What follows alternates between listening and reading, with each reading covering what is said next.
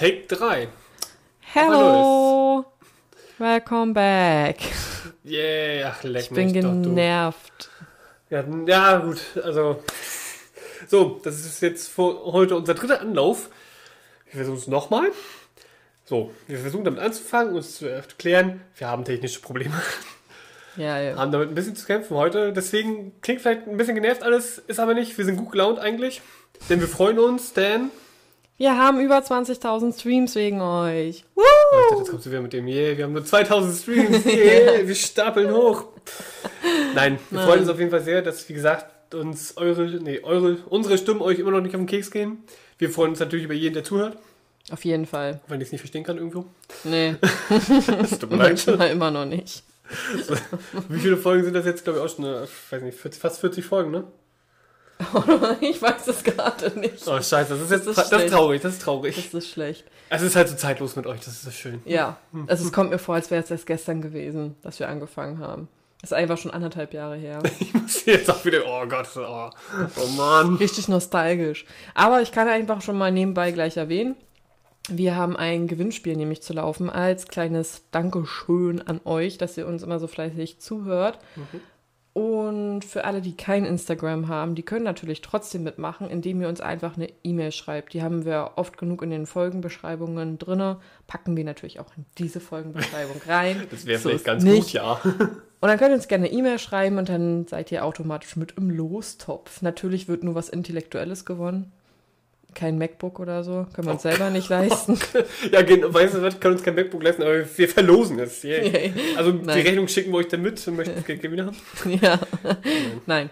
Und ähm, das Gewinnspiel, äh, Gewinnspiel geht bis Donnerstag. Also für alle, die nach Donnerstag einschalten und sich das anhört. Sorry. Ja, ich wollte gerade sagen, also genau diesen Donnerstag, also wenn die Folge rauskommt.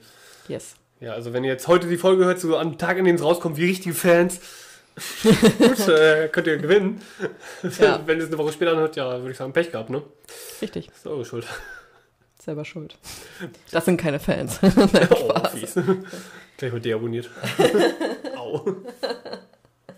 Okay, So. was gibt's sonst so Neues? Leon, wo waren wir? Es war April, soweit waren wir schon. Ja, Wie gesagt, genau, so 1. April. April, so ein... So ein- Freitag. Freitag war der 1. April, Leute. Ja, hoffentlich habt ihr euch alle gegenseitig verarscht. Ja, und wir haben das erste Quartal dieses Jahres überstanden. Yeah. Das kann nur besser werden.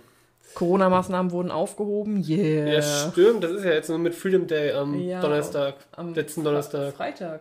Am 1.4. Äh, Ja, gut, äh, ja. Die laufen am Lau- 31.3. genau, Deswegen laufen ist das eigentlich nur ein April-Scherz.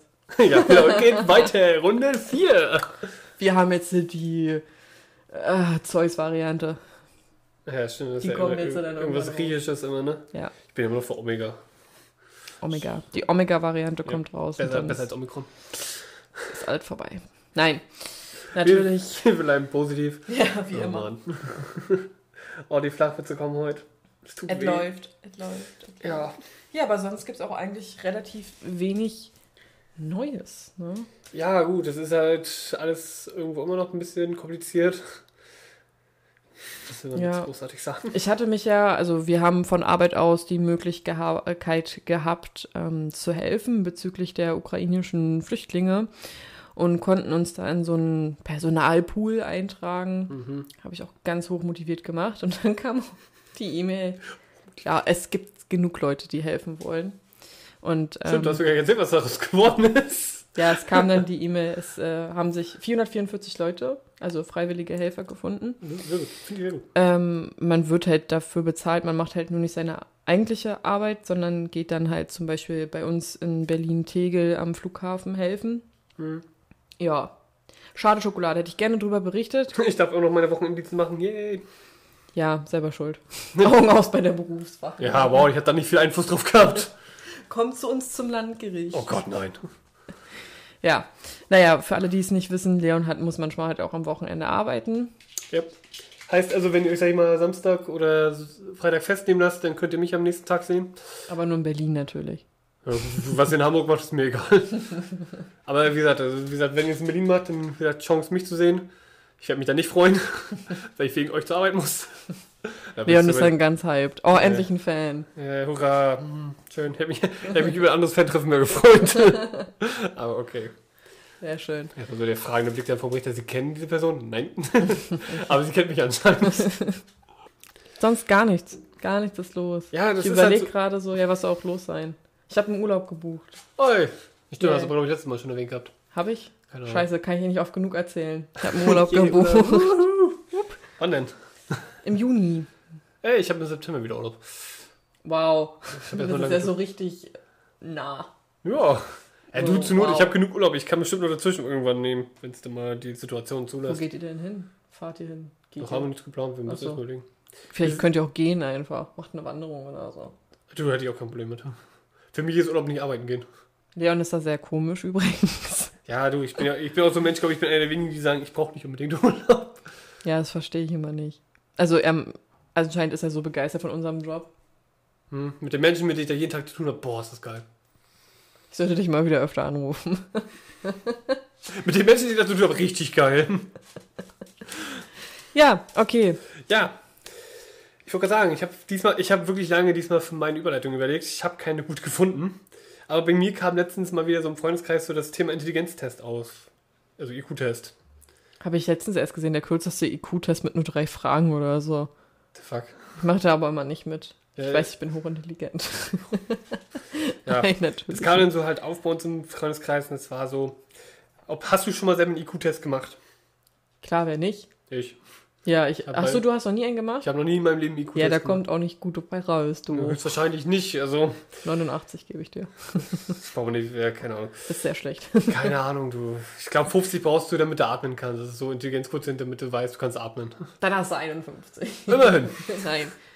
Ja, das war so, ich weiß zum Beispiel damals, Freunde von mir in der, oh Gott, lass mich in der vierten Klasse haben damals einen gemacht. So unter Motto, ob man aufs Hochbegabten-Gymnasium gehen kann. Ja, bei uns in Mecklenburg-Vorpommern war das anders. Da geht die Grundschule nicht bis zur sechsten Klasse, sondern nur wie es sein soll bis zur vierten. Ich weiß. Ich war mal im Urlaub im Schwarzwald und Schwa- der doch und da Thüringen, ich, ja und da sind die nämlich auch schon nach der vierten Klasse rüber gewechselt und ich dachte mir so, hä, was ist da los? Aber ich musste zum Beispiel auch einen IQ-Test schon machen im Kindergarten. Nee, ich nicht. Ja, da kam raus, ich bin hochintelligent. Du, bei mir waren das halt früher, dass ich meine. Mutti. oh ja. War hochintelligent. Nein, was ist also aus dir geworden? Nichts Besseres als ich. Tja, was, was sagt das darüber? ich bin sehr lernfaul. Kann ich nichts für. Weißt du, Judy macht die gleiche Arbeit als Hochintelligent die ich, wie ich mit dem IQ von 51. Wer hat da jetzt eindeutig gewonnen? Öffentlicher Dienst. Jeder Ah. kann zu uns kommen. Oh, das ist jetzt aber gemein. Au. Ja, ähm, auf jeden Fall. Ich habe dann auch mal so mich so, also wann kann man bei Kindern erkennen, ob sie hochintelligent sind? Einfach mal gegoogelt, so wie es man ganz professionell macht. Ja. Wenn so Anzeichen dafür, dass ihr Kind hochintelligent sein könnte. Wo ich dann so dachte, so Konzentrationsschwäche. Ich muss, da habe ich mich fast bepisst vor lang, weil ich so dachte, Konzentrationsschwäche bei Kindern.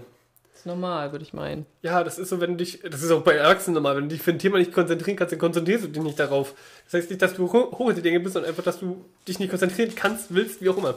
Sind nicht halt so eine ganz krass hochintelligenten, die, die auch halt viel schneller sprechen lernen und was weiß ich nicht alles? Kann sein. Keine Ahnung, du. Ja, ich auch nicht. Ich weiß nicht, ob das unbedingt ein Zeichen von hochintelligent ist, nur weil du schnell anfängst zu reden. Gibt viele Leute, die reden Ja, extrem du- viel und ich viel glaub- früh, aber die reden nur Scheiße. Ich glaube, das merkst du schon, Keine Ahnung. wenn dein Kind hochintelligent ist. Wenn dein Kind anfängt mit drei Aufgaben Mathe Matheaufgaben Ja. zu lösen, okay, dann kannst du sagen, das ist hochintelligent. Oder mit drei anfängt Klavier zu spielen, okay. Kann aber auch einfach nur eine Begabung sein. Gibt ja, Ja, auch Kinder, die man- können Musik, aber die haben keine Ahnung von Mathe. Ja, deswegen muss man dann sein Kind testen. Ja, wegen mir. Ja, weiß ich doch nicht, weil anders weiß ich doch nicht, wie man das anders herausfinden will, außer mit einem Test. Keine Ahnung, wirfst deinem Kind einen Stein an den Kopf und wenn es dann anfängt, sich selbst zu verarzten, ist es hochintelligent. Das ist Leon, der Kinderliebhaber bei uns hier im Podcast. Für alle Mütter, er ist Also- nicht gemeingefährlich. Sagt sie. Okay, das war jetzt die Überleitung zum Fall. Ja, denn ich, es geht bei mir heute um jemanden, der als hochintelligent gilt. Ja, er lebt doch, der als hochintelligent gilt. Und zwar handelt es sich heute um den guten Edmund Emil Kemper. Dem dritten. Ich kenne ihn persönlich nicht. aber ich weiß, könnte, könnte sein, also er lebt zumindest noch. Ne? nein, aber ich weiß, wer es ist. Ja. Einem sehr, ich freue mich sehr auf den Und Fall. Doch, es war Edmund, Edmund Kemper der Dritte. Der dritte. Der dritte, ja. Und da fangen wir natürlich an, wo wir immer anfangen, bei der Geburt. Und zwar ist am 18.12.1948 in Burbank geboren worden, den USA. Ja, Mann, Kalifornien. weiß ich doch. Du, also, Ich habe gerade gerechnet, wie alt er gerade ist. Deswegen habe ich das Gesicht gemacht.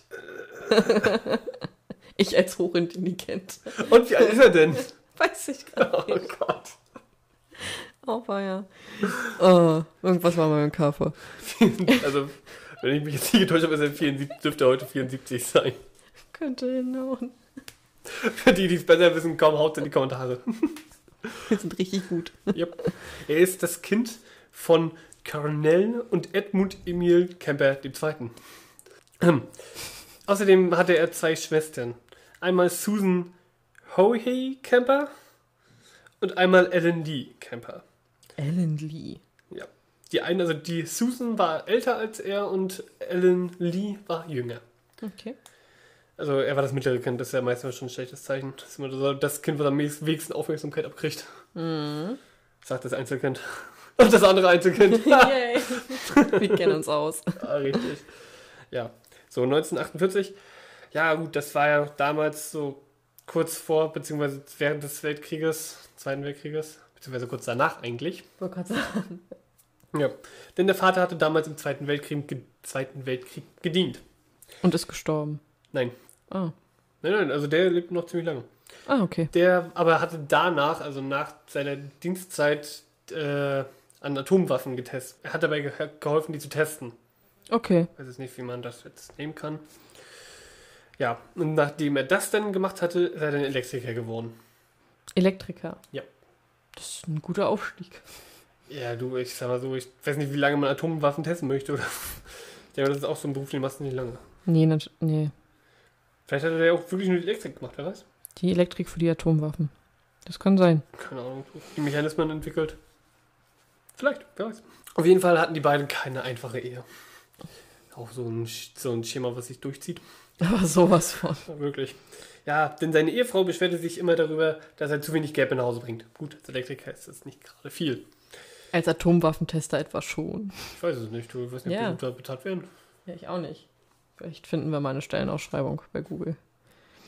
Ich glaube, die werden heutzutage nicht mehr so viel getestet, Judy. Kommt drauf, au drauf an, in welchem Land du lebst. Nee, man geht jetzt heutzutage mehr auf Wasserstoff oder chemische Waffen. Da kennt sich jemand aus. Ja, ABC halt, ne? ja, und das ist jetzt so, warum sich die mal beschwert hat, die selber hat, war am beschäftigt an der Universität. Was genau kann ich dir jetzt leider nicht sagen, das konnte ich nicht herausfinden. Lehrerin. Kann sein, Professorin dann, oder eher. Weiß ich nicht, keine Ahnung. Sekretärin. Haus Hausmeisterin. oder Sekretärin. Kann sein. Gibt viele Jobs. Mhm. Also auf jeden Fall war, wie gesagt, um wieder auf die turbulente Ehe zurückzukommen, sagte der Vater von Edmund, ähm, die Zeit im Krieg und die Atombombentests waren im Vergleich zu ihr nichts. Also, ja.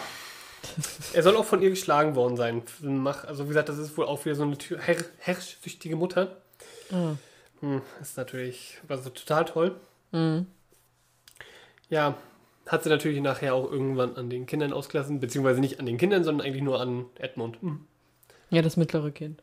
Ja, ja, vor allen Dingen, ich weiß nicht, meistens gingen die auch nur auf die Jungs dann los, wenn sie welche haben. Aber der Jüngere war doch auch ein Junge, oder? Ellen Lee. Nein, nein, nein, Ellen Lee war ein Mädchen. Ach, Ellen Lee ist ein Mädchenname? Oder Eileen, ich weiß nicht, wie man, also es ist Okay. Sagen wir lieber Eileen. Bei Ellen Lee? dann eben Eileen Lee. So, Eileen Lee? also es ist ein Y, ich weiß nicht, wie man das ausspricht. So Eileen sagen, wenn du willst. Eileen. Eileen. Achso, okay. Also er hatte zwei Schwestern und er war der einzige Junge. Genau. Okay, gut. Kind von dreien. Ja, auf jeden Fall war Edmund schon immer größer als seine Kameraden. Also das mit vier, also ungefähr mit vier Jahren war ein Kopf größer als alle anderen Kinder.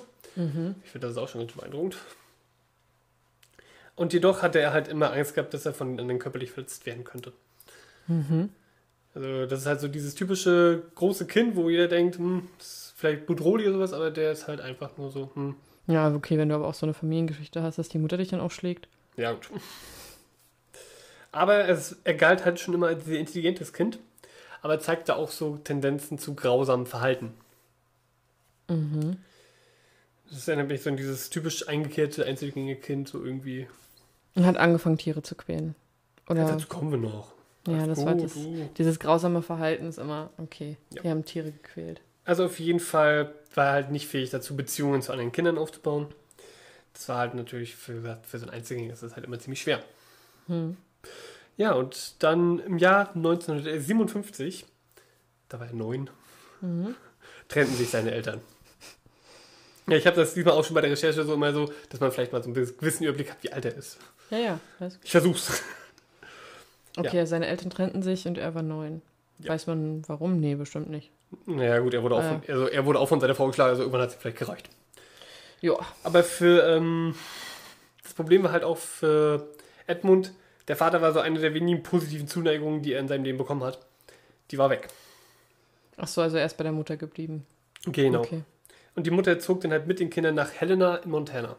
Mhm. Praktisch gesehen, oder der Vater war nicht mal in Reichweite irgendwie so. Mhm. Ja.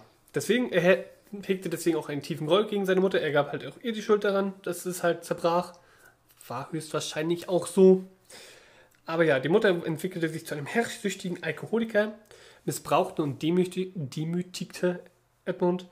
Halt, weil sie ihn wohl extrem an den Vater, also an den Vater erinnert hat. Mhm. Gut, ja. Ja, gut. Dass Das, der ihm jetzt vielleicht ähnlich sieht, ist jetzt vielleicht auch nicht so abwegig. ja. Auf jeden Fall ging es halt so weit, dass Edmund zum Beispiel nicht mit den anderen oben schlafen durfte, sondern wurde halt immer zum Schlafen in den Keller geschickt. Mhm. Ja, das fängt schon gut an wieder. Mhm. Denn sie begründet das halt immer, sie hatte Angst davor, dass er ihr oder ihren Töchtern etwas antun könnte. Die Mutter, die ihr eigenes Kind die ganze Zeit schlägt. Richtig Ja, genau. sinnvoll. Ja. Könnte, er könnte sich ja mal wehren. Oh. Ja, ja, ja. Des Weiteren kam es halt später dazu, dass er zum Beispiel seine Mutter fragte, also auch so Pubertät halt, wie es denn so mit Mädchen aussieht. Ja, ihre Antwort war, da, war darauf, keiner will ihn, weil er so hässlich sei. Ja. Die liebt ihren Sohn. Ja, wie gesagt, das ist einfach nur traurig. Aber natürlich, wenn man natürlich nie Zuneigung erfährt, keine Beziehung zu anderen aufbaut, zieht man sich natürlich immer mehr in sich zurück. Und entwickelt bestimmt auch Marotten. Ja, vor allen Dingen, weil es halt auch anfängt, man vertieft sich dann auch vielleicht in Sachen, die nicht so schön sind. Ja. Also seine, es hieß halt, dass seine Fantasien immer dunkler und sadistischer wurden. Gut, schwer, ab, schwer nicht zu verstehen, würde ich meinen. Mhm. Auf jeden Fall, er wurde halt zum Tagträumer. Halt höchstwahrscheinlich in seine ziemlich düsteren Fantasien. Und wurde immer wieder zum Schulpsychologen geschickt. Mhm. Aber wie es halt so ist. Also wie gesagt, er war ein sehr intelligentes Kind. Er erzählte nicht von diesen Fantasien. Er behielt sie für sich. Was, was soll der Schulpsychologe denn sagen? Er sagte, das Kind ist vielleicht, keine Ahnung, verhaltensgestört, aber wenn er jetzt nichts von diesen Gedanken erzählt, was soll der Schulpsychologe machen? Ja, nichts. Beziehungsweise vielleicht war es damals auch noch nicht so, dass man sich so sagte, äh, es ist jetzt sollte man vielleicht mal genau beobachten, es ist so, ihr Kind passt nicht auf, gut, ist halt so. Ja, hier kriegen sie eine Tablette. Hm, so in, genau, so in etwa. Dazu muss man sagen, dass Edmund schon in seinem frühen Leben zwei Nahtoderfahrungen gesammelt hatte. Mhm. Und zwar beide Male, glaube ich, durch seine Großschwester. Also einmal wurde er von ihr vor einen anfahrenden Zug geschmissen. Mhm. Wow.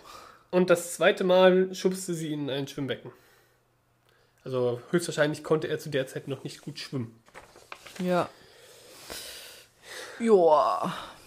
Und da hat sich dann wahrscheinlich der Hass der Mutter auf die Schwester auch übertragen. Also dass die Schwester dann halt auch ihren eigenen Bruder gehasst hat. Verabscheut hat, was auch immer. Mag sein. Frage ich mich auch immer, warum Kinder, also wie dann, ja okay, wenn du es so vorgelebt bekommst, kein Wunder, dass Kinder dann auch so werden. das ist ja das ist schön, weil Kinder lernen halt schon sehr früh. Mhm. Und das ist halt das Problem, dass Hass meist weitergegeben wird. Mhm. Deswegen. Deswegen ist es auch immer so schön, wenn man sich so wundert, äh, warum mein Kind denn jetzt auf einmal so und sowas macht. Erziehung ist mit Schuld. Auch wenn vieles vielleicht aus dem Freundeskreis kommt, aber man prägt sein Kind auch mit den ersten Jahren seines Lebens. Gut, wieder zurück zu Edmund. Mit zehn Jahren ging es dann halt los, dass er sich an Tieren, ich sag jetzt mal, verging. Mhm. Ich sag mal, er hat zum Beispiel ein, die Katze der Familie einge, äh, eingegraben. Ja. Ja. Konnte leider nicht herausfinden, ob tot oder lebendig. ja. Wenn er die jetzt vorher getötet hat, wäre jetzt auch nicht besser gewesen. So. Nicht wirklich, nein. Lebendig vergraben wäre jetzt auch nicht, ist auch nicht. Nee. Auf jeden Fall Tage später gr- grub er sie dann wieder aus und legte den Kopf der Katze auf den Küchentisch. Beziehungsweise einige Quellen sagen auch, er befestigte sie an einem Stock im Garten. Also auf jeden Fall ziemlich präsent. Mhm. Ja, die Mutter natürlich nahm an, das war seine Schuld, konnte es ihm aber nicht nachweisen. Ich Ja. weiß, weiß zwar jetzt nicht, warum das jetzt für sie da so wichtig war, weil ich sag mal, so ihren Sohn zu schlagen, glaube ich, dafür braucht es ja keinen Grund. Nee, nicht wirklich.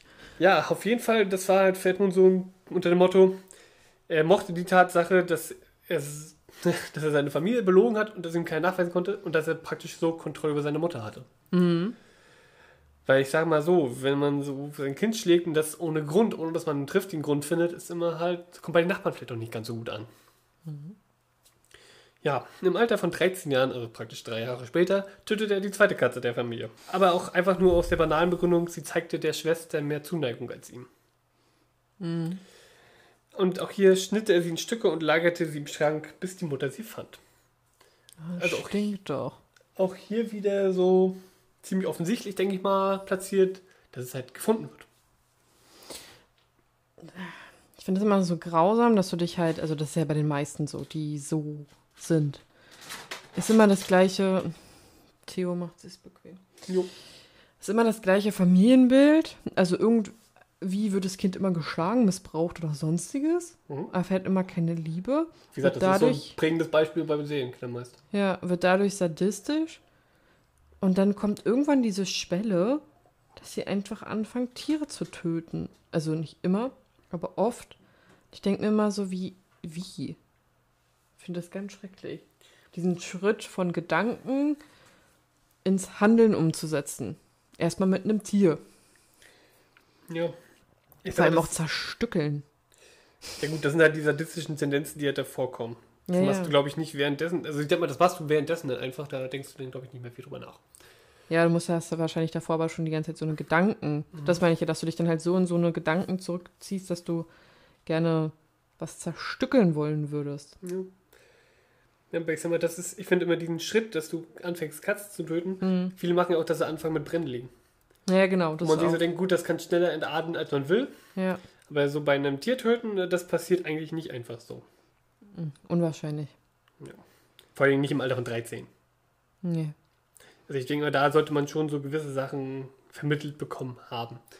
Was halt in dem Fall höchstwahrscheinlich nicht war. Mhm. Ja.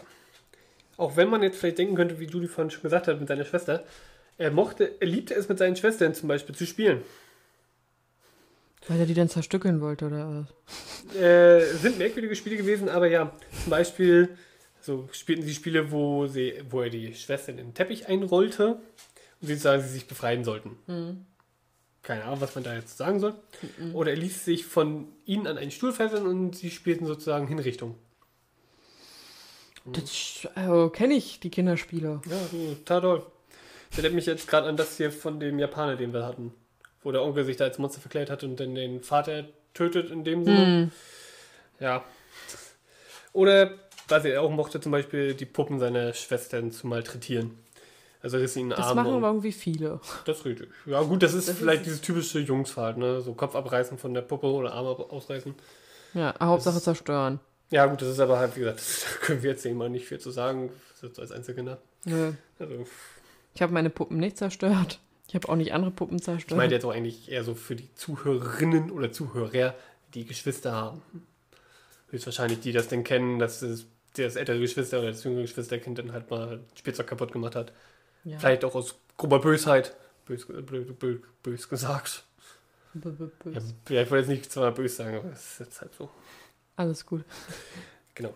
So, kommen wir jetzt zu dem Alter, in dem er dann von zu Hause wegfloh. Und zwar 14. Also ein Jahr später. Ja, Schon mit 14. aber auch schon wieder so mit 14, dass er von da weg ging von zu Hause. Mhm. Allerdings nicht, also komplett fremd, sondern er ging zu seinem Vater. Ja, okay.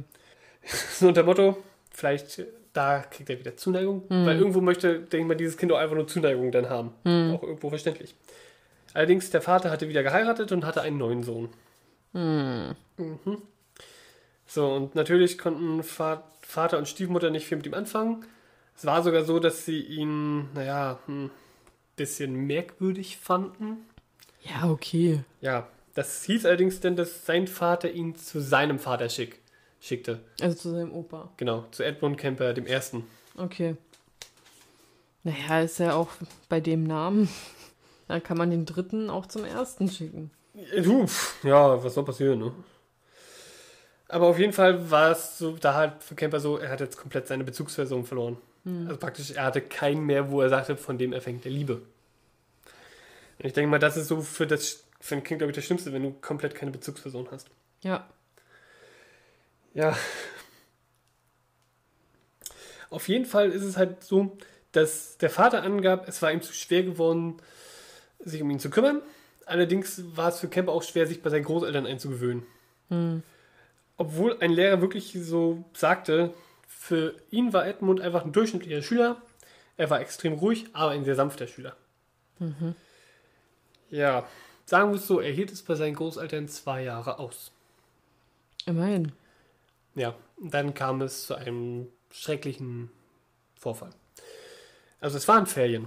Er war natürlich bei seinen Großeltern, aber auch ihnen war er unheimlich.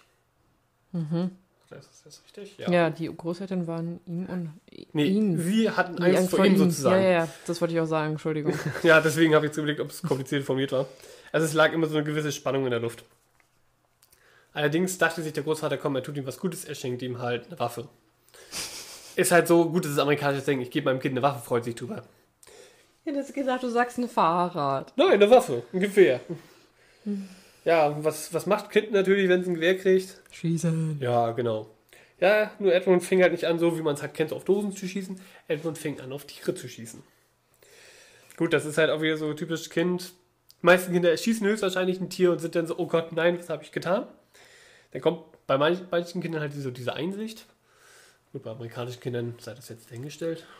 Und bei Edmund kam nur, ach, den zerstücke ich noch. Naja, Ja, er, das. fand halt, er fand halt Freude daran. Aber halt auch so ein gewisses Ventil. Hm. Auf jeden Fall, er fand das, fand, dass seine Großeltern einfach nur nervig und nördlerisch waren. Gut. Na, jetzt finden, wie man möchte.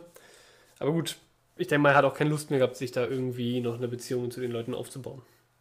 Die Großmutter fand ihn sogar so weit bedrohlich, dass er auf Ausflügen mit ihm immer eine Waffe dabei hatte.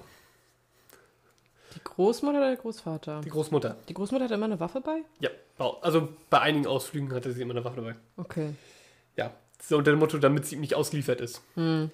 Ich denke mal, das sagt einiges dazu darüber aus, wie dieses Verhältnis Verhältnis in der Familie da ist. ist ja gestört. Etwas. Und am 27.08.1964 geriet dann Edmund mit seiner Großmutter in Streit und wollte auf sein Zimmer gehen. Er holte von dort seine Waffe, ging bis vor die Haustür und als er sich dann die Gittertür schließte, sah er seine Großmutter an und schoss auf sie. Das habe ich schon geahnt, als du meintest, dass sie ihm eine Waffe geschenkt haben. Ja. Also er schoss ihr in den Kopf und zweimal in den Rücken. Die Großmutter war natürlich tot. Ja, wo war Großvater? Großvater war einkaufen. Und ja, Fand die Großmutter dann zerstückelt vor. nee, nee, er, er schleppte die, Groß, die Leiche der Großmutter in ihr Zimmer, in sein Zimmer besser, besser gesagt, Mhm. und er schoss dann den Großvater, als der in die Einfahrt kam. Ja. Aber in dem Sinne, Edmund war komplett aufgelöst und außer sich, rief seine Mutter an. Diese drängte ihn dazu, dass er die Polizei anrufen sollte. Tat, Okay. er, tat er auch. Die Polizei kam und er ergab sich. Soweit alles gut, ne? Also, naja, gut. Ja, was heißt nicht Gut, alles gut, aber gut ist ist jetzt mal eine unerwartete Kehrtwendung. Ja. Auf jeden Fall gab, gab es einen Prozess, höchstwahrscheinlich vom Jugendrichter. Und dort wurde bei ihm schizophrene, nee, paranoide Schizophrenie festgestellt. Er kam in ein Staatskrankenhaus in Atascadero. Und das war halt eine Einrichtung für männliche kriminelle, also männlich kriminelle Verrückte. Okay. Und das mit sich höchster Sicherheitsstufe. Und das sage ich jetzt mal mit gerade mal 16. Ja, die gehen da halt ja anders mit allem um. Ja gut, das ist auch wieder wahr. Auf jeden Fall war er dort halt ziemlich vor, vorzeigehaft. Ein Vor War ein vorbildlicher Insasse. er war eine Vorbild, ein vorbildlicher Insasse, genau. Er gewann dort die Sympathie der Psychiater und der Sozialarbeiter. Das ist so, Das habe ich aber auch schon öfters über ihn gehört. mhm, er hat, sich mit ja den an, er hat sich mit denen angefreundet und die widersprachen sozusagen den Einschätzungen, dass er paranoid schizophren ist. Hm. Ähm, wie gesagt, da kommt jetzt das, er machte, er machte auch mit ihnen einen IQ-Test, sogar zwei. Hm. Und beim ersten Mal kam halt 136 raus und beim zweiten Mal 145. Damit gilt man wirklich als hochintelligent. Ja. Und das fand ich, fand ich jetzt sehr interessant. Er durfte dann auch an anderen Insassen psychiatrische Tests machen. Ja. Ja. Zum Beispiel auch mit Sexualstraftätern. Warum auch immer man das zulässt, dass ein Insasse sich mit anderen Insassen da so einen Test äh, machen kann. Ja, weil er sehr, das habe hab ich wie gesagt auch schon öfters über ihn gehört, dass er sehr, sehr, sehr sympathisch sein soll. Du, glaube ich sehr gerne. Das ist ja auch so. Manchmal würde man, also ich bin halt auch so jemand, ich würde so jemanden auch gerne kennenlernen wollen und interviewen wollen, dass das mich fasziniert ist. Extremst. Ja, du, ist auch verständlich. Aber trotzdem, das ist ja so dieses, dieses extreme Verstellen. Mhm. Können manche halt einfach. Das fasziniert mich ja eben so, dass man das kann. Ja, was, jetzt kommt das, was mich an ihm faszinierte, dass er halt herausbekam, zu, zum Beispiel die Tests, die Psychiater mit ihm machen. Die hat er herausgefunden, was sie hören wollen und das wendet er gegen sie an. Wo ich mir so denke, das sind wirklich geschulte Psychologen, die sich von einem 16-Jährigen überlisten lassen. Ja. Der, also deswegen, so der IQ-Test von 145, ich glaube, das reicht bei ihm vielleicht nicht mal. Mhm. Dass er sich da auch dachte, so, okay, er hatte vielleicht keine Lust mehr auf weitere Fragen, irgendwie, sondern hat er nachher irgendwas gemacht. Aber ich denke mal, um geschulte Psychologen zu, zu Hintergehen. hintergehen, ja, danke. da braucht es, denke ich mal, schon als mehr, also braucht es schon sehr, sehr hohen Intelligenzgrad. Ja, gut, aber es reicht auch, glaube ich, das, was du gesagt hast, weil letztendlich brauchst du ja nur, Ja, die Tests auswendig lernen. Ja, und eine gewisse Menschenkenntnis, um zu wissen, was die halt hören wollen. Mhm. Und ich weiß nicht, ob man dafür dann noch intelligenter sein muss, aber ich glaube, dass die, das, was du da genannt hast, dass diese Hochintelligenz reicht schon dafür. Auf jeden Fall begann er dann natürlich dadurch auch die Psychiater zu manipulieren. Mhm. Wie gesagt, er bekam dadurch auch immer mehr Freiheiten und hat sich auch halt, wie gesagt, mit dem Sexualstraftätern dann eingelassen. Also eingelassen, hat sich mit denen unterhalten. Mhm. Und diese erklärten ihm sozusagen, bevor man, nee, wenn man zum Beispiel eine Frau vergewaltigt, sollte man sie töten, um halt die Gefangennahme herauszuzögern. Ja.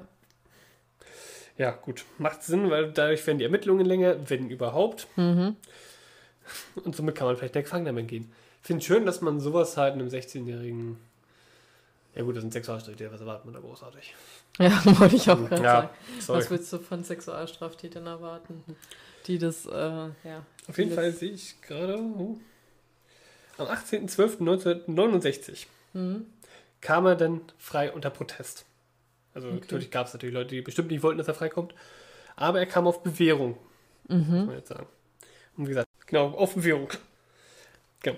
Denn seine Mutter sprach sich für eine Entlassung aus. Seine Mutter, Ja, die ihn unheimlich fand, ja. die, äh, Schwanz, sie sprach sich dafür aus, dass er wieder freikommt. Ich weiß nicht, ob dann, weiß nicht, im Alter noch irgendwann die Mutterinstinkte durchkamen oder sowas, keine Ahnung. ja, besser später als nie, so nach dem Motto. Aber wie gesagt, ich fand halt auch interessant, dass er mit 21 halt sozusagen auf Verwirrung kam. Hm. Nicht mit 18. Hm. Auf jeden Fall hatte sich Edmund ziemlich viel vorgenommen. Er wollte ein State Trooper werden. Also das ist, glaube ich, sowas wie bei uns Bundespolizei, Okay. glaube ich. Ich finde, in Amerika werden die immer so, wenn man die in irgendwelchen Serien oder so sieht, werden die extrem dumm dargestellt. Deswegen, also ich würde das jetzt sagen, also State Trooper, das hört sich für mich an wie Bundespolizei. Ja. Ich möchte es nicht sagen, also es werden bestimmt auch höchstwahrscheinlich sehr qualifizierte Leute sein. Auch wenn die Ausbildung in Amerika, glaube ich, sechs Wochen dauert. Sechs Echt? Monate. Ja, also die, Ich weiß es nicht. die Ausbildung für einen Polizisten in Amerika ist sehr, sehr kurz. ich Ich glaube, ja sech, sechs Wochen oder sechs Monate. Da musst du ja auch nicht mal schießen groß lernen. Kannst du ja wahrscheinlich eh Ja, schon. aber trotzdem. Weißt du, wenn du da sonst was lernen willst, brauchst du bestimmt auch zwei, drei Jahre. Vor allem bei uns geht die richtig lang. Ja, Drei Jahre? finde ich auch in Ordnung. Ja. Auf jeden Fall wollte er State Trooper werden und ging sogar auf ein Community College. Mhm. Äh, jedoch wurde er damals aufgrund von seiner Statur abgelehnt bei den State Troopern. Weil er zu groß war oder was? Ja, das, das habe ich auch gelesen, aber auch aufgrund von seiner massiven Statur. Also im Endeffekt, er war nachher 2,6 Meter sechs groß. Ja, aber ist das nicht gut, wenn Ich habe auch überlegt, ist das nicht eigentlich Vorteil, wenn ein Polizist ziemlich groß ist? Ja, also ich finde zum Beispiel schon. Also, Also 2,6 Meter groß und, und also, weil dieses große vermittelt ja eine gewisse Stärke automatisch, warum Ja. auch immer. Und ich finde, man hat ja dann dementsprechend mehr Angst vielleicht auch und Also so, als wenn er jetzt, äh, jetzt nichts gegen kleine Menschen oder so, aber halt dieses typisch amerikanische Bild. Ein 1,70 äh, großer Polizist, der gefühlt 105 Kilo wiegt, Hm. vor dir steht. Ja. Aber krass, dass es Ja, da das ist auch auch wieder gibt. so 105 Kilo sind nicht 105 Kilo. Also, aber dieses typische Bild, was sich halt durchsetzt. Was man halt auch bei vielen Polizisten in Deutschland hat, wo man sich so denkt, wie haben einige von denen ihre Prüfung damals geschafft. Ja, keine Ahnung. Aber du, wie gesagt, Aber ja, Wir zu haben- groß farbig finde ich auch komisch. Zu klein kenne ich, aber nicht zu groß. ja, ich wollte gerade sagen, in Deutschland ist es ja auch so, du musst, du hast diesen Sporttest, den du, glaube ich, machen musst. Ja. Und dann gewisse Grundvoraussetzungen. Also, Ja. wie gesagt, wie, glaube ich, nicht zu klein und nicht zu leicht. Was auch irgendwo verständlich ist. Weiß ich gar nicht mehr, ob das immer noch so ist. Falls Polizisten zuhören, also das klärt uns auf. Das wäre mir einfach nur sehr interessant, so fürs Allgemeinwissen. Mich interessiert sowas. Ja, weil so sammelt man Wissen. Ja, alles gut. Ist, ist ja so. Nein, mich interessiert das ja auch. Auf jeden Fall, auch wenn sich die Mutter natürlich für seine Freilassung ausgesprochen hat, änderte sich nichts. Sie war weiterhin äh, ziemlich missbräuchlich. Und ja, jetzt ist es auch wieder so. Es gibt Quellen, die sagen, er zog von zu Hause aus. Mhm. Und einige sagen, er blieb zu Hause. Ja. Wir denken mal, er zog von zu Hause aus. Ja, Also ich glaube nicht, dass er sich was, das was, nochmal was im Endeffekt die ganzen Sachen nachher noch interessanter macht, finde ich. hm. Aber wir behalten mal dabei, wir gehen davon aus, er ist ausgezogen in eine eigene Wohnung. Ja, würde mehr Sinn ergeben. Ja, auf jeden Fall, auch wenn er abgelehnt wurde als Stage Trooper, ging er trotzdem weiterhin äh, in Polizeibars. Okay. Ja, freundete sich dort auch mit den Leuten an. Hm. Finde ich sehr interessant. Also ich hab, bin ja ehrlich, ich habe jetzt gesagt, bei Polizisten mal, wie kommst du denn da rein, wenn du nicht Polizist bist? Aber ich denke mal nicht, dass die jetzt so... Das ist, denke ich mal, einfach nur eine Bar, wo viele Polizisten halt hingehen. Ja, Deswegen genau. wird's zur Polizistenbar. Ja, genau. Naja, so wie es. Ja, Also ich ich sag mal grad so, sagen- du musst ja auch jetzt so bei. Gibt ja auch Schwulenbars, da musst du ja auch nicht schwul sein, um dahin gehen zu Ich können. und mit- Kontakt dann. Ich Ich, wollte jetzt so mit Gothic-Bars kommen, du musst ja nicht Goth sein, um da reinzukommen. Aber ja, wusste nicht mehr, dass es Gothic Bar gibt. gibt es bestimmt in Berlin. Gibt es vielleicht nicht mehr viele, aber es gibt bestimmt auch. Hm. Ja. Gucken, wie die mich angucken, wenn ich hier nochmal reinkomme. Nein, Spaß. Wirst, wirst komisch angeguckt, aber ich denke mal, das sind auch so. Ach, das ist bin- bestimmt, bestimmt so eine Ritzerin. Ich bin ein dunkles Herz. Ich Hm. bin vor allem dunkles Herz. Ich habe ein dunkles Herz. Nein, du Auf jeden Fall, er musste sich natürlich irgendwie über Wasser halten und machte Hilfsjob. Zum Beispiel war er später in einem Transportunternehmen angestellt. Und er lernte eine 16-Jährige kennen und verlobte sie sogar mit ihr. Mhm. Ja, wie gesagt, das war so er 21, sie 16. Das ist nicht schlimm. Das ist richtig, aber in Amerika ist es trotzdem nicht gern gesehen. Aber ja, Echt nicht? wenn dich der Vater nicht macht, dann gehst du dein Leben lang als Sexualstraftäter. Hä? Ja, das ist ganz oft so, dass in Amerika Leute, also junge Männer sich dadurch das Leben versauen können, nur weil der Vater sie vielleicht nicht mag. Weil wenn du, das ist dann Unzucht mit Minderjährigen und damit kommst du in Amerika auf so eine Liste für Sexualstraftäter und ich glaube, da kommst du auch nicht wieder runter. Hm. Ist ja dumm. Das kann halt sein, wenn du als 18-Jährige da eine 16-Jährige Freundin hast, der Vater mag dich nicht, der will dir dann was reindrücken. Oder ganz blöd gesagt, man trennt sich äh, nicht im Einvernehmen und dann kommt sie mit Anschuldigungen, was in Amerika auch meist nicht ordentlich geprüft wird. Das gibt's bei uns nicht, ne? Nein, also Naja, nur sehr große, also jetzt sage ich mal 13 und 18. Achso, du meinst jetzt diese Unterschiede. Ja. Du, ich hatte damals auch auf der Schule eine mit fünf- eine 25er und eine 15, äh, eine 13-Jährige, also hm, 16 und 25? nein, 13? 25 und 13. Moinsen.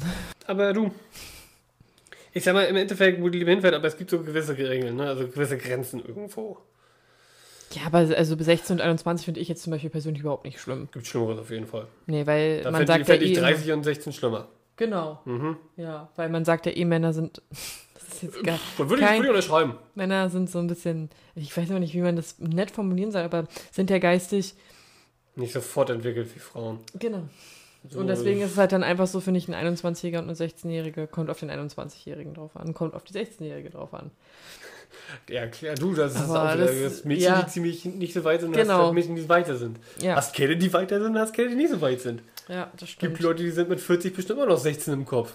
Ja, Siehst du? Auf jeden Fall hat er aber eine, 21, äh, eine, eine, eine 16-jährige Verlobte gehabt, mein Gott. Was, was später aus dem Verhältnis geworden ist, konnte ich leider nicht rausfinden. Na, hat davon- äh, er hat den Vater getötet. Ich gehe mal davon aus, es ging halt einfach irgendwann in die Brüche. Hm. Weil ich habe in meinen Recherchen nichts weiteres zu dieser Verlobten gefunden. Ich habe, glaube ich, nicht mal einen Namen dazu ihr gefunden gehabt. Okay, dann hat er sie gegessen. Gut. Könnte man jetzt so denken. Könnte man denken, klar. Ja, wir also- spe- also spekulieren hier. Ich sehe Nein. auch, sehe auch schon die ganzen Zuhörer jetzt so nebenbei schreiben. So, was hat er gemacht? Kommt zum Punkt, du Idiot. So, kommen wir jetzt nun zum Ende 1969. Und zwar hatte er damals einen Motorradunfall. Ich finde es sehr interessant. Also, man hat oft versucht, ihn irgendwie aus dem Weg zu räumen. Auf jeden Fall, Motorradunfall. Er bekam damals eine Abfindung von 15.000 Dollar. Gibt's auch nur in Amerika. Ja, das ist wohl richtig. Auf jeden Fall kaufte er sich davon einen neuen Ford Galaxy. Ein Auto. Ja, Okay. na, besser als mit Motorrad. Ja, ja. Und er fing an, Sachen zu horten, wie zum Beispiel Plastiktüten, Messer, Decken, Handschellen. Wo immer er die Handschellen her hat. Ich weiß nicht, ob man die auch im Baumarkt kaufen kann. Mhm. Oder halt ganz, ganz billig Kabelbinder, wie sie die Polizei heutzutage Ja. auch verwendet, wo ich mir sage, ehrlich jetzt. Aber das billige Alternative ist ja, ist ja richtig. Habe ich auch hier. Okay. Ich, nee, nee, das ist mir zu billig. Nö. Nein, oh mein Gott. Ich Deswegen. musste Lichterketten an meinen Balkon ranmachen. Deswegen habe ich Kabelbinder. Und wir haben halt. Boah, ey, Leon. Boah. Daran habe ich gar nicht gedacht. Weißt du, wirst, wirst, wirst seit 50 Shades of Game schon auch im Baumarkt nur komisch angucken, wenn du Kabelbinder kaufst. Also wenn du nur Kabelbinder kaufst. Na, was haben sie damit vor? Mhm. So, Edmund Kemper, der So. dritte. Auf jeden Fall fing er dann halt an, allen Anhalterinnen mitzunehmen. Jetzt- Ich dachte mir auch. Ich. Ich dachte mir das schon. Bei dem Equipment, du hast gesagt Plastiktüten, Decken, Mhm. Messer Messer und, und Handschellen. Handschellen. Ja. okay. Das mit den Kabelbindern habe ich jetzt einfach nur gerade so. Ja, ja, ich weiß was.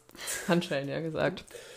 Aber diese 150 Anhalterinnen, die er da mitgenommen hatte, so ungefähr, die ließ er alle gehen. Da ist nichts passiert. 150? Ja. Was hat er mit denen gemacht? Also hat er die einfach Von A nach B gebracht. Ah, Hat praktisch im wahrsten Sinne des Wortes mitgenommen. das kenne ich gar nicht mehr. Ja. Bei Anhalter denkt man automatisch, okay, die wurden umgebracht. Ich bin ganz ehrlich, ich würde aber von beiden sein. Ich würde, glaube ich, sagen, wenn dich einer mitnimmt, der bringt dich potenziell um. Aber auch wenn du einen mitnimmst, Ja, der bringt dich potenziell um. richtig. Deswegen. Deswegen fahr ich mal, würde ich mal weiterfahren. Ja. Auf jeden Fall, mit, ich habe so, ich denke mal, das hing damit zusammen, mit jeder Anhalterin den Namen seiner mörderischen Triebe zu. Mhm. Also er hat sie immer liebevoll seine kleinen Sebels genannt. Sables? Sebels. Was ist das? Keine Ahnung. Achso, okay. Das Hätte sein können, dass es irgendein. Nein, also es, es hieß halt Sebels. Ich weiß nicht, ob Okay. man dafür jetzt eine Übersetzung findet. Ich würde sagen, das ist so diese kleinen, so kleine Funken, knistern, keine Ahnung. Keine Ahnung, ich weiß es auch nicht. Ich kenne dieses Wort nicht. Aber wir Ich sagen denke, vielleicht ist es auch einfach ein Eigenwort. Das, äh, Ja, er hat es genau. halt so genannt. Mhm.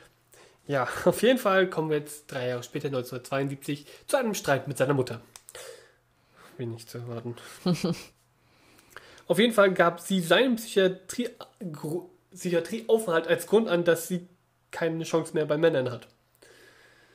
Ja, klar, man gibt einfach mal. ah. Ja. ja. man gibt einfach mal seinem Sohn die Schuld daran, dass man kein intaktes Ja, das ist doch Liebesleben so, wenn man hat. sich kennenlernt, dann so, ja, was machen deine Kinder denn so? Ja, hm, mein Kind war in der Psychiatrie, tschüss. Ja, genau, das äh, würde die natürlich auch sagen. Keine Ahnung. Ich würde auch nicht sagen, sie hat ihr Kind geschlagen.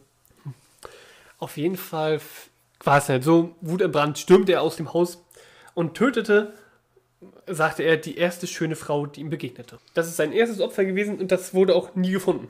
Mhm. Ja, und nun zieht sich das halt langsam so durch. Und zwar am 7.5.1972 ermordete Kemper zwei Anhalterinnen. Mhm. Da fing er an. Und zwar Mary Ann Pesk und Anita Lucchesa. Mhm. Auf einmal? Ja, ja, beide zusammen. Okay. Es waren beide Studentinnen. Also praktisch, sie waren Co-Eds, also Kommilitonen in Deutsch. Ah, okay. Praktisch Co-Eds ist, habe ich jetzt so weit herausgefunden, Co-Eds sind sozusagen einfach weibliche Studenten. Ah. Ja. Wo auch nachher der Name herkam, der Co-Ed Killer. Ah. Also ich habe, das ist so die beste Beschreibung, die mir für Co-Eds hat, die ich gefunden habe, und zwar Kommilitoninnen. Ja, also weibliche Kommilitonen. Ist halt so schön mit Gender, nee. Aha. Auf jeden Fall wollten die beiden nach Fresno, also nee, von Fresno nach Palo Alto, Mhm. wo man das liegen mag. Sagt mir was, aber keine Ahnung. Fresno? Nee, Palo Alto. Echt? Mir sagte er Fresno was. Auf jeden Fall hat er die beiden halt, sagte er, ausgewählt, weil sie wie Hippies wirkten und sich dachte, dadurch wird halt vielleicht die Aufklärung etwas hinausgezögert. Hm. Weil die werden vielleicht nicht unbedingt vermisst. Hm. Ganz einfach, er bedrohte sie damals mit der Waffe, fesselte die eine und sperrte die andere in den Kofferraum. Gut, das mag jetzt vielleicht auch sein, großer, stabiler Typ, zwei Meter groß. Ja. Der hat die wohl eher unter Kontrolle als, wie gesagt, wie wir von hatten, der 1,70 Meter große Typ. Auf jeden Fall erwürgte er sie und verstümmelte sie danach. ja, dann mit den Verstümmeln. Okay. Beide, wie gesagt, genau, erwürgt und, äh, erwürgt und erstochen. Ach, erwürgt und erstochen. Also die eine erwürgt Und die andere erstochen. Genau. Okay. und brachte beide Leichen in das Haus seiner Mutter. Wie gesagt, das ist jetzt so dieser Punkt, wo ich so dachte, er ist vielleicht nicht von zu Hause ausgezogen, was die Sache allerdings verstanden macht, wenn er von zu Hause ausgezogen ist. Naja, okay, wenn er die tote Katze da auf dem Küchentisch oder auf einem Stock präsentiert, warum dann nicht noch zwei weibliche Leichen? Und er fing an, die beiden dann halt zu sezieren, entnahm ihnen Organe und machte Fotos. Ah, er wollte Medizinstudent werden, ich verstehe. Das sind halt so Kenntnisse, die er aus seiner Zeit in der Psychiatrie mitnahm. Er fing halt an, den Kopf und die Hände vom Torso abzutrennen und verging sich danach an ihn. An was? An Den- dem Torso? An den Torsos. Torsi. Ja gut, das ist halt so diese Nekrophilie, die dann durchkommt wohl. Ja, Nekrophilie ist eine Sache, aber so? Ja, das ist daher nur Nekrophilie, die sind tot. Ja, aber äh, es ist, also ich sag jetzt mal nicht, dass es jetzt, also doch, es ist ein Unterschied, ob diese Leiche noch im Kompletten ist oder ob du nur noch ein Torso hast. Das kann man, glaube ich, jetzt streiten drüber. Wir wollen, das ist einfach nur ekelhaft. Ja, natürlich ist beides ekelhaft, aber das andere ist nochmal ein Stücken. Boah. Entscheidet das bitte selber für euch. Also, naja. Auf jeden Fall, danach reinigte er beide Leichen mehrfach. Ach so. Naja, aber gab es das damals überhaupt schon? Das ist auch nicht so. Hey, du, wer weiß, vielleicht hat er es auch einfach nur mit Wasser gemacht, keine Ahnung. Okay, also. kommen wir zurück zu dem. Wie gesagt, er hat sie aus sein zerstückelt, er verging sie an ihn. Er hat sie mehrfach gesäubert, tat dann alles in Plastiktüten und brachte sie in sein Auto. Mhm. Also, die, wie gesagt, die Torsi hatte dann in den Bergen von Santa Cruz vergraben und die Köpfe warf er einfach in eine Schlucht. Also, ich sag mal, ist natürlich dann sehr hilfreich, wenn du in, sag ich mal, so einem Ja. Berggebiet wohnst. Mhm. Ja. Allerdings, das finde ich ja lustig, die Mutter setzte sich natürlich weiterhin dafür ein, dass seine Vorstrafen gelöscht werden. Praktisch, dass er seine Großeltern getötet hat. Ich weiß nicht, was es ist. Wie gesagt, sie behandelt ihn wie Dreck, aber setzt sich halt doch irgendwo für ihn ein. Mhm. Das ist sehr merkwürdig. Allerdings, die Staatsanwaltschaft verweigerte das. Praktisch. Ja, gut, ist ja trotzdem immer noch Mord. Ja, aber das ist halt so, sie verweigerte das, aber auch nur, wenn, sie verweigerten das, aber allerdings mit der Bedingung, wenn einen Test besteht, also praktisch einen psychologischen Test, dann würde es gelöscht werden. Mhm. Den besteht auch mit links. Ja. Vier Tage vor dem Test fand er allerdings ein neues Opfer, Mutter und Kind. Hatte allerdings nicht getötet. Er nahm sie halt mit und setzte sie später wieder ab. Aber warum waren das dann Opfer? Der hat praktisch ein neues, Opfer, ein neues potenzielles Opfer. Ach so, okay. Ja. Ich hätte jetzt gesagt, jetzt kommt's. Er hat aber das und Nein. das gemacht, okay. Er hat sie halt nicht getötet, weil jemand, beziehungsweise die Begleitperson der Mutter höchstwahrscheinlich, bemerkte, dass diese Person sich da sein Kennzeichen notiert hat. Hm, Und dann war halt so, hm, okay. dann doch nicht. Ja. Allerdings hatte er auch eine ziemlich simple Methode, die Leute mitzunehmen, weil es fragen sich die Leute vielleicht, warum steigt man einfach zu einem Fremden ins Auto? Er hat ein Taxi. Nein, nein, er hatte ganz seinen, seinen Vorteil. Allerdings, er ging halt so vor, dass er halt am Anfang kein Interesse zeigte. Dass er sich halt, dass er halt anhielt, sozusagen, das wäre jetzt ein ziemlicher Umweg für ihn, er guckte auf die Uhr, hm. Also er gab sich halt nicht so aufdringlich. So unter dem Motto, dass er so, praktisch, es war für ihn ein Umstand, dass er das machen musste, deswegen war er halt immer so, hm, ob das jetzt sein muss. Auf jeden Fall, dass er sich halt im Endeffekt doch durchgang, sie mitzunehmen. Ich denke mal, das kann man sich vielleicht als Anhalt, vielleicht auch für Leute, die jetzt schon als Anhalter unterwegs waren, sozusagen vorstellen. Man freut sich halt doch, wenn sich einer so sagt, "Ach, eigentlich nehme ich hier keine Fremden mit, aber hm, na gut, okay, komm mit. Und das vielleicht sogar nach fünf Minuten auch denen darauf einreden. Gutes psychologisches Spielchen. Ja. Und so entführte er halt Aiko Ko'o. Und zwar am 17.04.1972. Also man sieht auch, die Abstände sind nicht so groß. Mhm. Gerade mal zwei Monate. Auch hier, er vergewaltigte sie, tötete sie und nahm sie mit, wieder mit nach Hause, also in das Haus seiner Mutter. Dort wieder schändete er sie und entsorgte den Körper in zwei Bezirken. Den Kopf allerdings behielt er. Und das war sogar so, dass er den sozusagen im Auto gelassen haben. Also er nahm ihn mit zum Test, damals beim Psychologen. Ich habe mir da aufgeschrieben, so der Motto, ob er ihn im Auto gelassen hat, weil das konnte man auch wieder nirgendwo finden. Ich gehe mal davon aus, dass er den im Auto ließ, weil ich glaube nicht, dass er den Kofferraum, ne? Naja, nicht mit zum Test nehmen. Ja, Ja, nicht mit reinnehmen. Das ist ein Schwachsinn. Auf jeden Fall, wie man sich natürlich denken konnte, den Test bestand er natürlich mit Bravour. Er ist ein intelligenter, unternehmungslustiger Mensch und ist durch keine Neurose geschädigt, wurde ihm diagnostiziert. Läuft. So. Damit, da er nicht mehr vorbestraft war, konnte er sich nun erstmals eine Waffe kaufen. Fand ich, finde ich sehr interessant, dass es in, doch in einigen Staaten von Amerika noch so ist, dass du mit einer Vorstrafe keine Waffe besitzen darfst. Immerhin etwas. Ja. Vorher die Waffen hat er sich halt geliehen gehabt. Also womit er halt die anderen beiden da getötet hatte. Beziehungsweise war ja. bedroht hat. Genau. Ja. Genau, bedroht hatte irgendwie, ja. Auf jeden Fall wurde zur gleichen Zeit wurden halt die ersten Leichenteile von seinen Opfern gefunden, also von der Mary Ann und von Anita. Allerdings hatte er halt in dem Sinne Glück, dass noch andere Serienkiller zu der Zeit unterwegs waren. Und zwar John Fraser und Herbert Moline. Okay. Und denen hat man dann sozusagen halt die Opfer zugeschrieben. Hm. Ja gut, ist natürlich irgendwo sinnvoll, weil bei denen so der Motto, hä? Das war aber auch damals eine Zeit in Amerika, wo es sehr, sehr viele Serienkiller gab, ne? Ja. Ja. Leider ja. Ja, weil die Polizei doch auch irgendwie nicht über die Grenzen gearbeitet haben. Ja, vor allem, ich glaube die sogar, Bundesstaatgrenzen. ich glaube sogar an dem Staat, dem er war, was Montana? Ich glaube, der galt ja auch als dem mit der größten Ansammlung an Serienkiller zu der Zeit. Hm. Genau. Kommen wir zum nächsten Opfer. Und zwar zu Cindy Shaw. Ja, auch hier, jetzt hat er sein Muster gefunden, er ging halt nach diesem vor.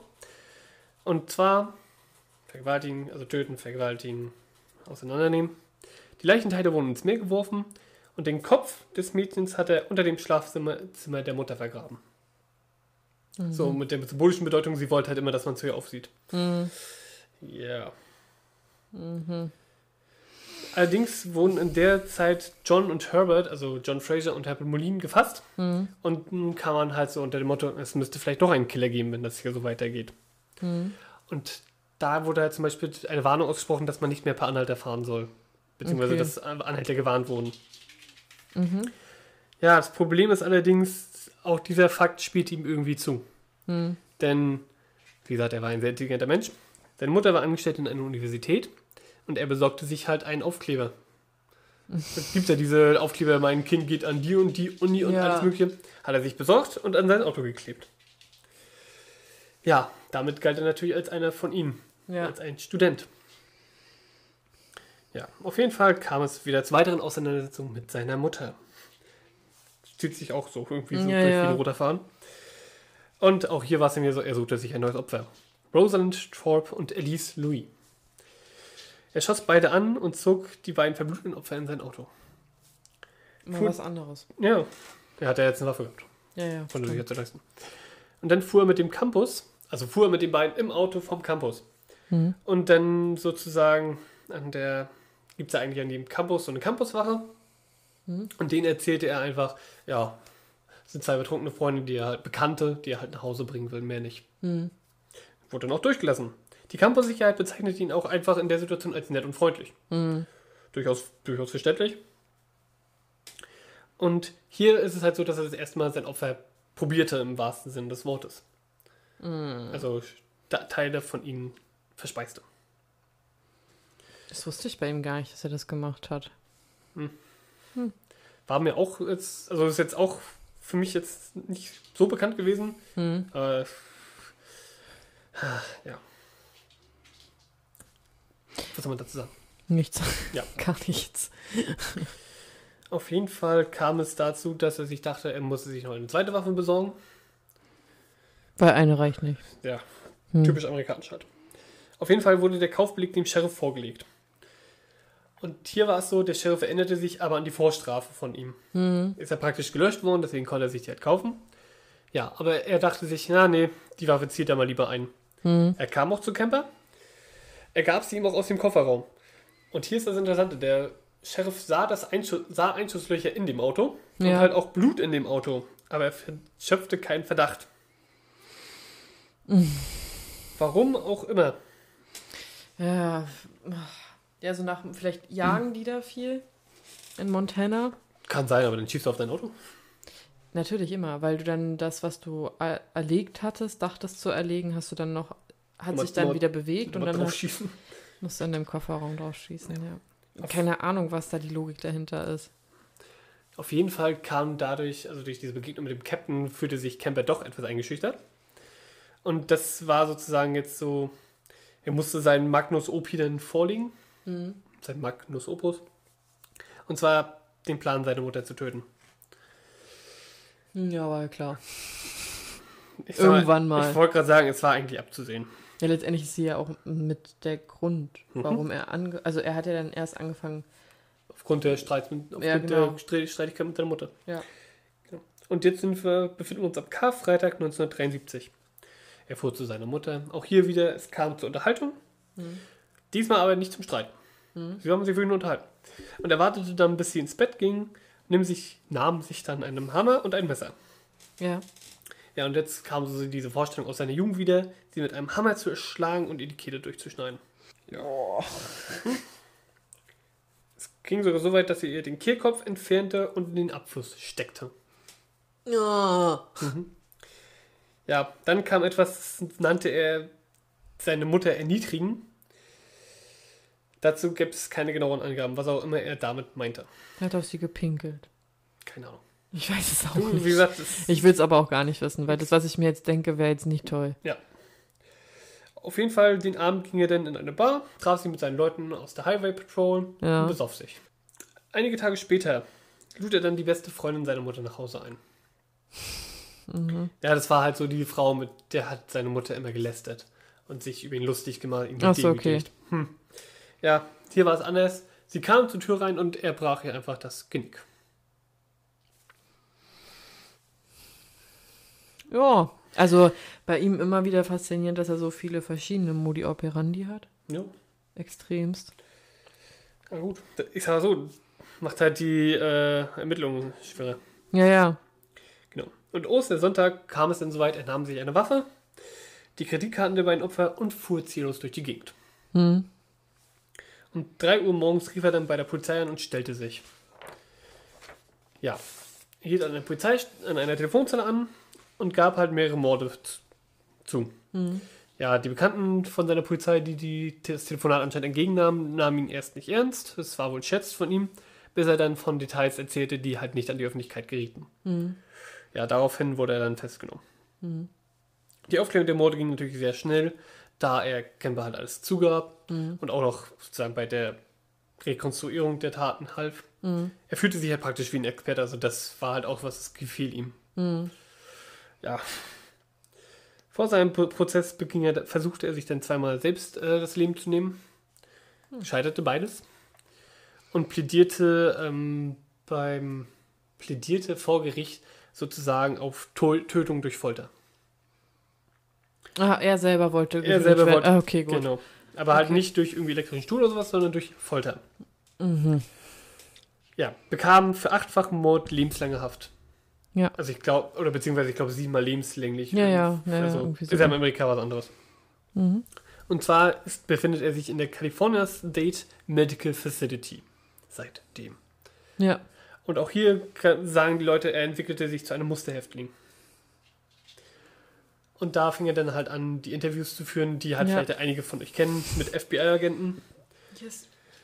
Und ja, ich finde das sehr interessant. Auch da wurde wieder ein IQ-Test gemacht. Auch der gab wieder 145. Mhm. Und dass er sich praktisch im Gefängnis zu einem Leimpsychiater ausbilden konnte. Ja, Vielleicht ist das eher seine Welt. Das Gefängnis. mag ja sein. Wie gesagt, äh, die Leute, mit die er da analysieren kann, vielleicht manipulieren kann auch. Ja, Es war auch nicht, dass er sogar die FBI-Agenten auch manipulieren konnte, die ihn vernommen haben, dass man, dass man die dann auch irgendwie davor gewarnt hat, dass sie sich halt nicht zu sehr auf ihn einlassen sollen. Ich denke mal allgemein, ich glaube, du solltest mit dem Mann nicht zu lange in einem Raum sitzen. Weil, wie gesagt, ich denke mal, der schafft das, dich irgendwie zu manipulieren. Ja. Wie gesagt, das ist nachher einfach nur eine Frage der Zeit, wenn du dich mit dem unterhältst, denke ich mal. Und das finde ich ja halt eben so krass, dass Menschen sowas können. Ja, auf jeden Dass Fall. Menschen, also deswegen finde ich auch Psychologie an sich total faszinierend, dass äh, die Körpersprache und was weiß ich nicht schon extrem viel aussagt. Mhm. Und deine Mimik und Gestik dazu dich halt eigentlich komplett für manche, also bist, wirst du dadurch einfach wie ein offenes Buch. Das ist vollkommen richtig. Wie gesagt, Also das das ist erschreckend. fast- ja, ja. Aber ja, Echt sehr interessanter Fall. Aber manche Sachen wusste ich nicht. Manche Sachen waren mir das bekannt, jetzt- aber manche Sachen, wie zum Beispiel mit dem Essen und so, auch mit den Selbstmordversuchen, das wusste ich ja auch nicht. sagen wir, der Edmund Kemper ist jetzt doch ein etwas ähm, bekannteres Beispiel. Ja. Aber ein sehr interessanter Fall. Finde ich auch. Und der auch mal behandelt werden musste. Ja. Unserer extra langen Folge diesmal. ja, Ja. war wieder sehr schön auf jeden Fall. Und Wir sehen uns dann, wir sehen uns vor allem. ja, wir sehen uns hier. Yay, wir ja, wir sehen sehen, uns auf jeden. Fall. Ja, Leon und ich sehen uns und wir hören uns dann im Mai. Genau. Zu meinem Geburtstagsmonat. Dann lass dir mal was auch nichts einfallen. Du. Ja, Geschenk an unsere Zuhörer. Ja, Kannst mal aber ganz selbstlos Ich sein. hab's auf Geburtstag. Ja, kannst mal ganz selbstlos sein da. Scheiße. So, dann darfst du. Okay, Leute, macht schon.